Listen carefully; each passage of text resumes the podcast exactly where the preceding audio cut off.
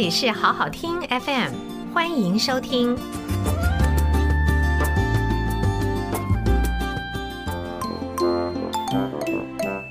爸，你才不懂嘞！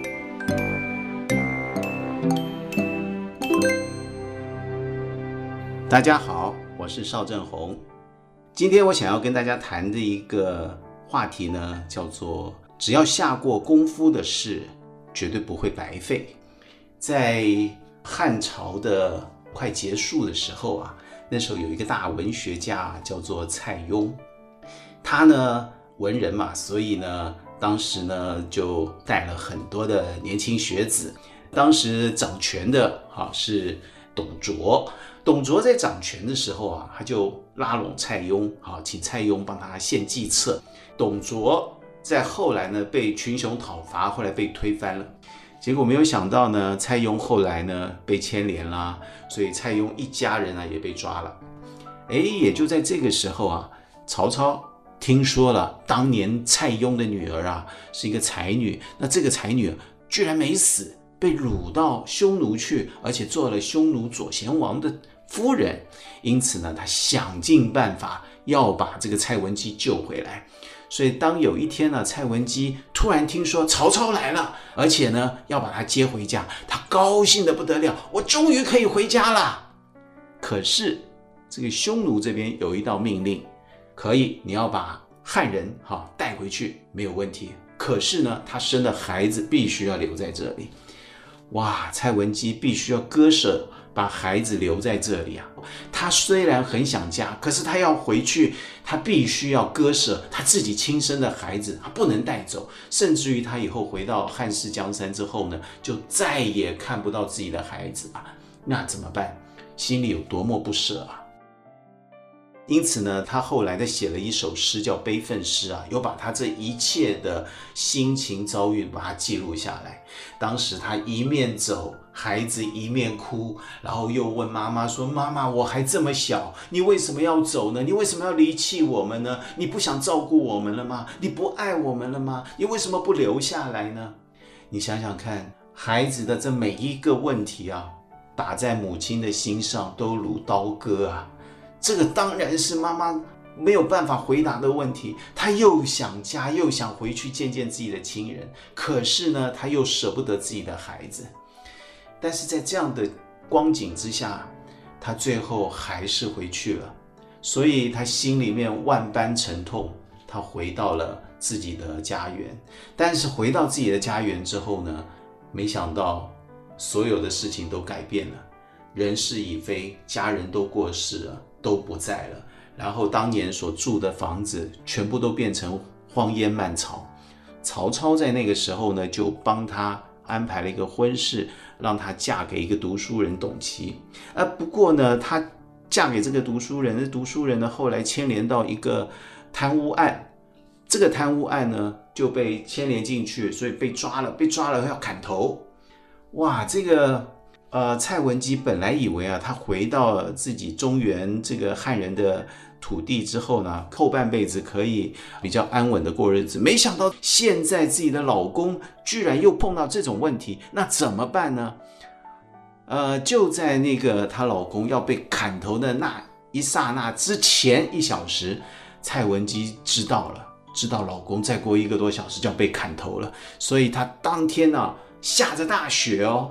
非常非常的紧张，还想说，我所有的依靠只剩下这个先生了，他怎么又这样子呢？所以他鞋子也没穿，冒着大雪就一路奔跑到这个曹操的殿前。如果你看一些京戏或者看一些戏剧故事的陈述啊的表演啊，可能还把这个描写的更深刻一点。因为大雪天，他没穿鞋子，打着赤脚冲到这个曹操的王宫啊，要去跟曹操求情啊，这个脚底板都冻紫了，甚至于啊，脚底板啊冻得都已经破皮流血了，被那个雪啊都已经刺痛了，所以他走在雪地上都是一个一个的血脚印啊。到了曹操的殿前，曹操答应了他的要求，要释放他的先生。不过呢，他又同时问了蔡文姬一句话。曹操就问蔡文姬说：“你父亲啊，当年我听说啊，在他的书房里面有四千卷的书啊，这些书籍啊，不知道现在在哪里啊？各位。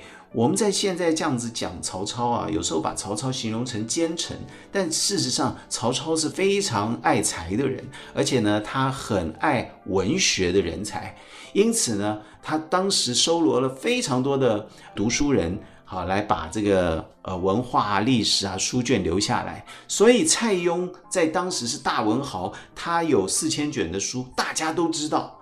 那么现在经过战争啊，经过这些呃颠沛流离的过程啊。这些书到哪里去了？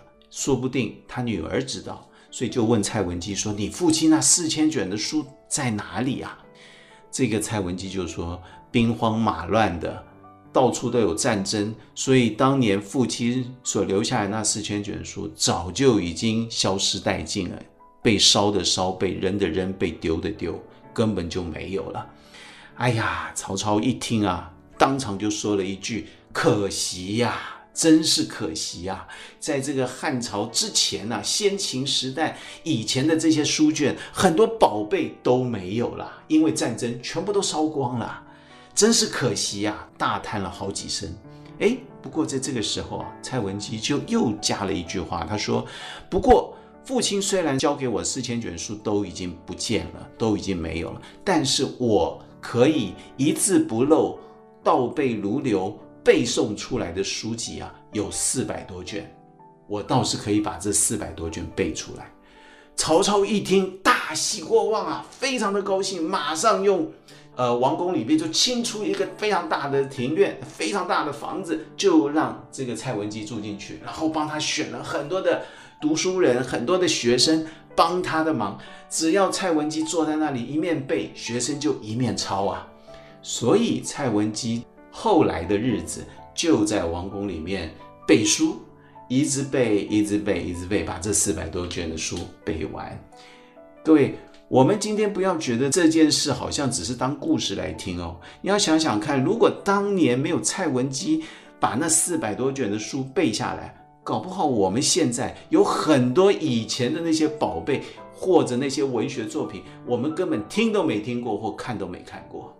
所以，要不是蔡文姬当年这非常惊人的记忆力，把那四百多卷背下来，我们到现在可能我们都接触不到。这当年这些读书人的学问，或者是先秦时代这些圣人们他所留下来的经典，这都是非常非常珍贵的智慧啊。这些智慧传流到我们后世，我们每一个人才能够从当中得到更多的启发，更多的领悟。再回过头来讲，那么背书到底有什么用？我觉得背书有什么用，我们不必去争辩，我们也不必去讨论。可是我倒觉得蔡文姬的这个故事可以给我们一些提醒，也就是蔡文姬从小背书，背了这么多的书，她当时也不知道背书有什么用，反正。父亲要他背，他就背嘛，然后多少了解一下嘛。可是没有想到，到了他将近晚年的时候，背书这一件事情居然救了他一命，而且啊，还让他能够下半辈子平安度日，而且过着很好的生活。所以背书有什么用？有很多时候我们不必急于眼前去问做这件事有什么用。可是我要提的。一个观点是，只要下过苦功、下过功夫，所做过的事情，绝对不会白费，总有一天会对我们有好处的。虽然我们眼前不知道它可能有什么好处，但是我们相信，只要下过苦功、只要下过功夫的事，绝对不会白费。谢谢收听，请继续关注好好听 FM。记得帮我们分享给您的亲友，祝大家平安健康。